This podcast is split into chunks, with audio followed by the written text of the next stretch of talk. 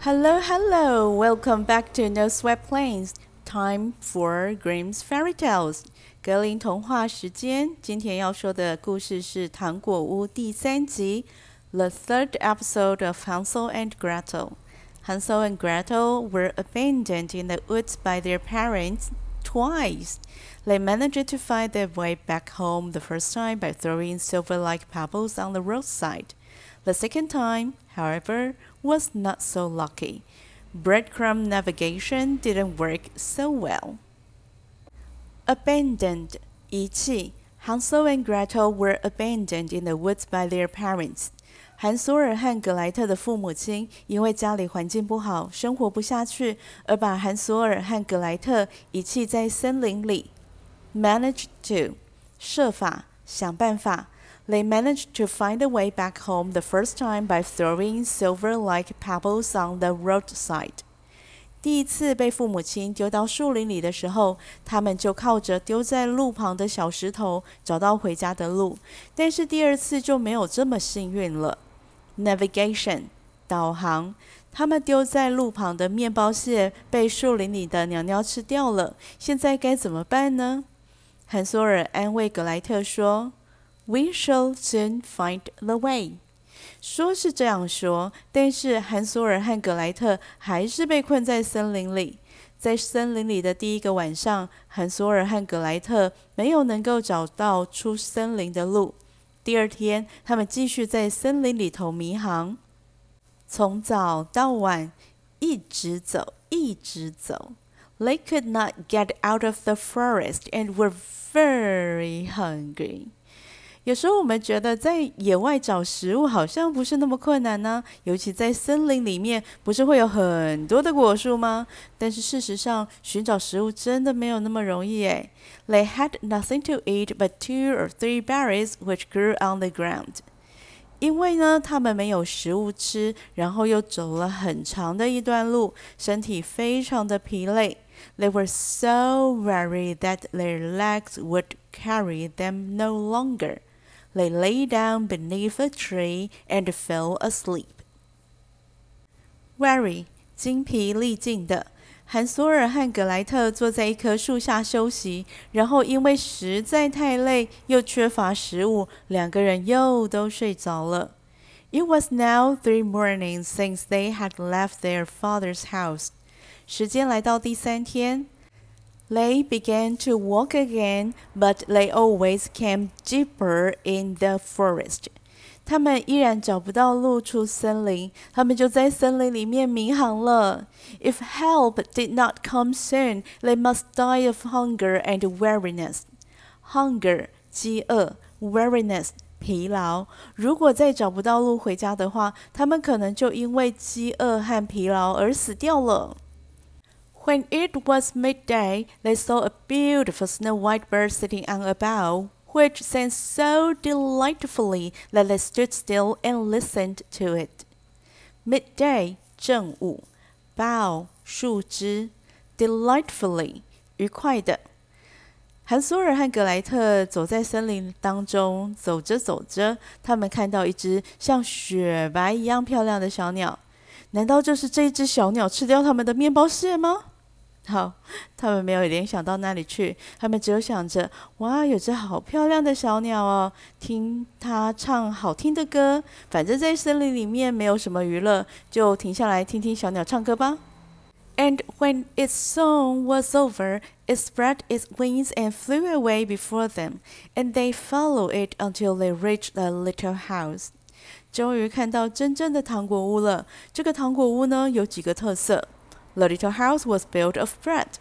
首先就是欧式面包，代表他们的主食。这个房子呢是由面包做成的。Then the house was covered with cakes。然后这个房子的屋顶呢是有很多的蛋糕堆叠起来的。蛋糕呢代表的是更精致的食物。And the windows were made of clear sugar。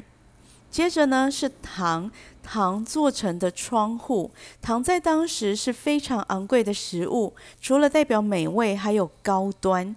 彩色玻璃糖做成的窗户，光是想象就觉得很梦幻。故事里头呢，用这三个食物项目来代表一个，这是一个非常不寻常的房屋，能够满足他们在饮食上的需求还有欲望。韩索尔对格莱特说 ：“We will set to work on that and have a good meal. I will eat a bit of the roof, and you, Gretel, can eat some of the window. It will taste sweet.”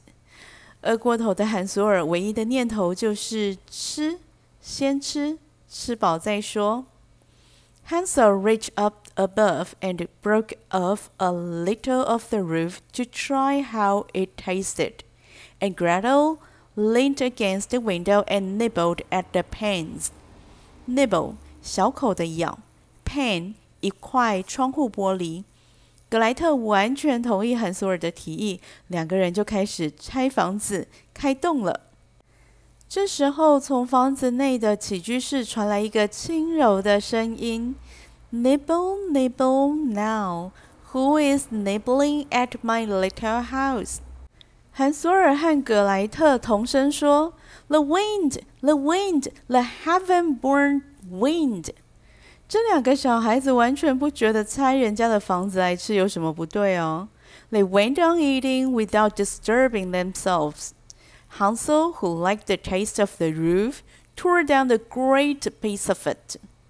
屋顶啊是蛋糕搭起来的，有蛋糕谁还吃面包呢？所以 汉索尔把屋顶拆了一大块下来吃。And Gretel pushed out a hole of one round window pane sat down and enjoyed herself with it。格莱特是喜欢吃糖的孩子呢，拆下一大块的玻璃窗户，开始享用。这两个小孩完全不觉得吃人家的房子有什么不对哦。突然门打开了，A woman as old as the hills, who supported herself on crutches, came creeping out。这里呢，我们听到了对于年纪老的形容又有新的境界了。As old as the hills，像山一样的老，那真的是很老很老，老到需要拄着拐杖慢慢的走出来。Hansel and Gretel were terribly frightened that they let fall what they had in their hands.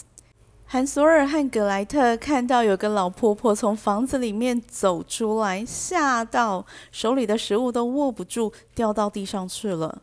但这个老婆婆呢，是面恶心善，至少到目前为止是温柔的。她说：“Oh, you dear children, who has brought you here? Do come in and stay with me. No harm shall happen to you.” 是不是老婆婆说她人畜无害呢？而且她甚至还牵着汉索尔和格莱特的手，带他们进到屋子里面去。She took them both by the hand and led them into her little house. Then good food was set before them, milk and pancakes with sugar, apples, and nuts. 屋子里面有更多更多的食物，老婆婆摆设了一桌的宴席，要给韩索尔和格莱特享用。 Too good to be true, right？好的，令人难以相信。老婆婆怎么会知道韩索尔和格莱特要来，事先准备了这一大桌的料理呢？Don't you know that free stuff comes with a cost? In this case, it will cost their lives. 显然，饿翻了的韩索尔和格莱特看不到潜在的危险。 They lay down on the pretty little beds covered with clean white linen and thought they were in heaven. The old woman had only pretended to be so kind. Pretend 假装，这个老婆婆呢，只是装出这么好心的样子。 she was in reality a wicked witch who lay in wait for children and had only built a little house of bread in order to entice them there. Wicked 邪恶的，witch 巫婆，lay in wait 埋伏等待 ，entice 引诱。这个老婆婆的真实身份是邪恶的巫婆，她在森林里面盖的这栋糖果屋，就是为了吸引小孩子来。是说，把糖果屋盖在森林的深处，人潮不多的地方，来客率应该很低呀。但是你想，一旦有小孩落入他的手中，要求救、要逃的机会，我看是很渺茫。Once a child fell into her power, this old wicked witch would kill it, cook and eat it, and that would be a feast day with her. 老巫婆也有她自己的好日子。Witches have red eyes and cannot see far, but they have a keen scent like the beast and are aware when human beings draw near. Keen 强烈的，scent 嗅觉。 这个故事里面，巫婆的人设是眼睛不好，但是嗅觉灵敏。老巫婆在韩索尔和格莱特第一次进到森林里的时候，她就锁定他们了。没想到那一次，韩索尔和格莱特沿着石头做的记号找到回家的路。这一次呢，韩索尔和格莱特不止再进到森林里，而且呢，真的走进了老巫婆的糖果屋里。得意的老巫婆说：“I have them; they should not escape me again.” 隔天一大早，韩索尔和格莱特还在睡，老巫婆已经起床要查看她的食物了。她走到韩索尔和格莱特的床边，看着，想着。Both of them were sleeping and looking so pretty with their plump and rosy cheeks. That would be a dainty mouthful. Dainty 小巧精致的，mouthful 一口。老巫婆对她捕获的食物不完全满意吗？She seized Hansel with her shriveled hand, carried him into a little stable, and locked him in behind a grated door. Seize 抓住，shriveled 皱缩的，stable 马厩。 老巫婆用她干瘪的手抓住韩索尔，把他抱进一个小马厩里，锁在栅栏门的后面。韩索尔吓得惊声尖叫，但是不管他怎么喊，都没有人来帮他。接着，老巫婆走向格莱特，摇醒他，并且说。Get up, lazy thing. Fetch some water and cook something good for your brother. He is in the stable outside and is to be made fat.